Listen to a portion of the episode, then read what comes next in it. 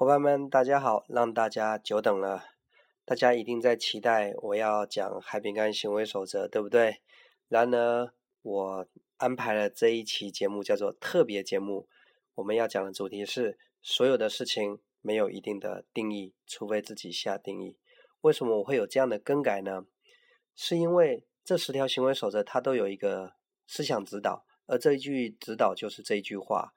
如果没有这句话作为指导的话，我们没有办法正确的理解这十条守则到底是怎么回事。所以我觉得很有必要在开始讲行为守则之前，好好的讲讲这句话。那我会用一些比较浅显易懂的方法，可能大家听过那些例子，但是我会重新定义，把它定义在我们本期节目当中，请各位开始欣赏我的诠释吧。第一个故事就说有一杯水，严格说起来，它应该算半杯水。乐观的人看到就说：“哇，还有半杯水耶！”悲观人就说：“啊，怎么只有半杯水呢？”其实半杯水是事实，是改变不了，就是半杯水。然而，乐观的人他重新定义了，悲观的人他也定义了，所以这是一个定义问题。第二个，有一家公司，他是卖鞋子的，他派一个业务员到非洲去，你去非洲推广鞋子去。这个人一到非洲，非洲一看，所有人都没有穿鞋，就很生气，回来说：“我不干了。”你不找我麻烦吗？他们都不穿鞋，你让我们把鞋卖给谁呀？那公司就安排了第二个业务员去非洲。那第二个业务员一看，我太棒了，他们都不穿鞋，他们都没有鞋，那我至少一个人卖他一双鞋，我就发了。所以各位，这第二个故事跟第一个故事其实差不多，就是非洲人不穿鞋这是事实。然而，就是积极的人、乐观的人，他重新定义了；那消极人、悲观的人，他也定义了。那绝大多数的人活得不好，没有办法。就是过他理想中的生活，是因为他用的定义都是一些不太好的定义，或者是不成功人的定义。所以各位，我可以先下一个小结论：我们可能羡慕一些成功人士，他们拥有我们想要的生活方式，拥有我们要的成就。那么，在我过去学教育训练的过程当中，安东尼罗宾说过一句话：你跟成功者到底有什么差距？差距就是他比你更会重新下定义，就这么简单。我们来举更多的例子，看看是不是重新下定义这个能力决定了我们很多人生不一样的地方。呃，以下两个例子是跟陈安子老师学习的时候，陈老师提的例子啊。他说，呃，有一位太太，她给她的老公做了两个两项规定。第一项规定是，你一定要认真努力的工作；第二项规定是，你要回家吃晚饭，来陪我吃晚饭。所以当他的呃，老公很认真努力工作，忙到没有时间回家陪他吃晚饭的时候，这位太太就说：“你不爱我，老公你不爱我。”那当这个老公他觉得说，为了表示我很爱我的太太，我就准时回家吃晚饭。老婆又会说：“那你今天一定没有努力工作，不然怎么有空回家陪我吃晚饭呢？”所以当然各位可以当个笑话听。然而，这位太太什么地方出问题？就是她的定义出了问题，她造成了这个事情的矛盾。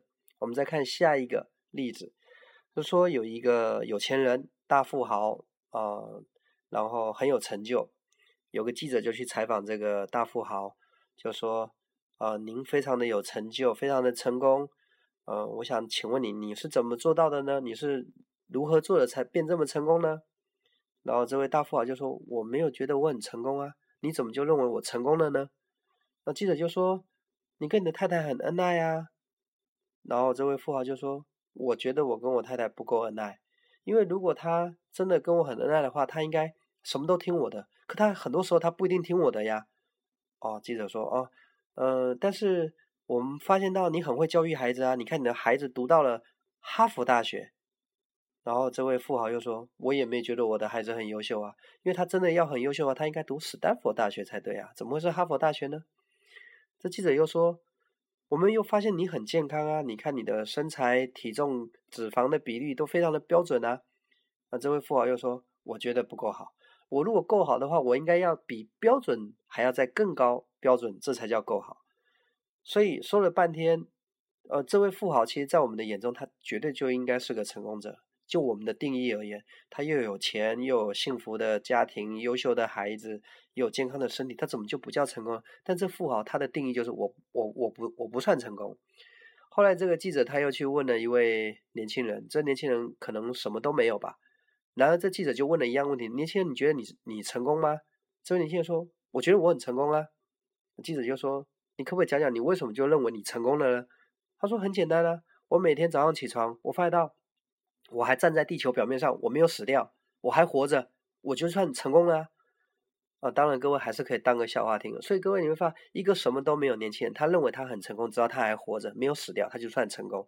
一个很成功的商人啊，企业家，他拥有了所有一切，他依然觉得他不成功。那你说，到底什么地方出问题了呢？嗯，答案就是定义上出问题。那说到成功这个字，我觉得什么叫成功？我觉得成功没有一定的定义。什么叫幸福？幸福没有一定的定义。什么叫有钱？有钱没有一定的定义。那当然，所有的一切都可以比照办理。什么叫好？什么叫棒？什么叫优秀？没有一定的定义。那我们可以来举例子。嗯，我听过啊一位大师啊，他叫伯恩·崔西啊，这是我们成功学的鼻祖啊之一啊。他说过一句话，他说：“成功等于目标，其他都是这句话的注解。”哇，这句话太棒了。啊，这句话基本上就已经说明一切了。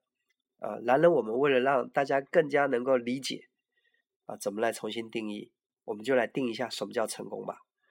呃，我们把这句话再白话一点来讲，什么叫成功？成功就是设定目标，完成目标，那么你就叫成功了。啊，举个好笑的例子，好比说，呃，我是一个学习不好的孩子，我经常考试就是考三十分、四十分、五十分，我很很少及格。那对于我而言，什么叫成功呢？六十分我就叫成功了，就这么简单。那么假设说，对于一个想要减肥的人而言，啊，他可能理想体重是减个两公斤、三公斤，那对他而言，什么叫成功呢？他就是瘦瘦到瘦到两三公斤，他就算成功了呀。所以以此类推。对一个学生而言，什么叫成功呢？学习做好就叫成功。对一个家庭主妇，什么叫成功呢？把家管好就叫成功。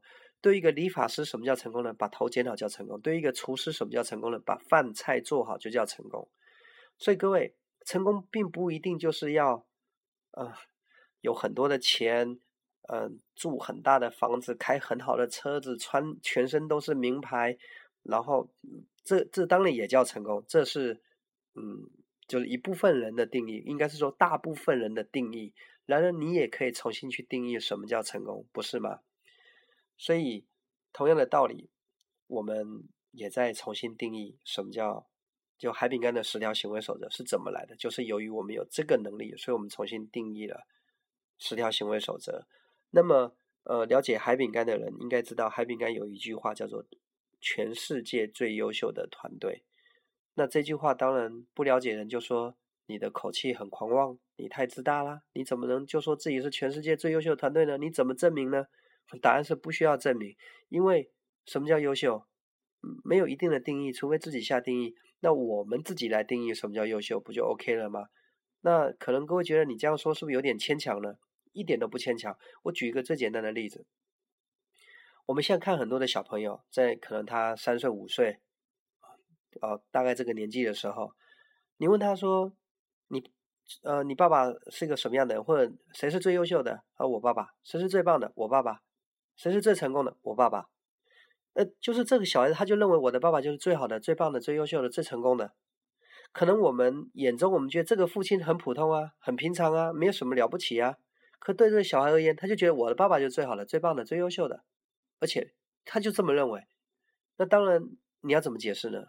如果各位还听不懂的话，各位有没有听过一句话叫做“情人眼中出西施”？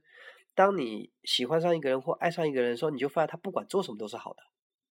他的邋里邋遢，你就你就你就转换成哇，他不修边幅；他的这个他的脾气古怪，你就说哇，他好有个性哦。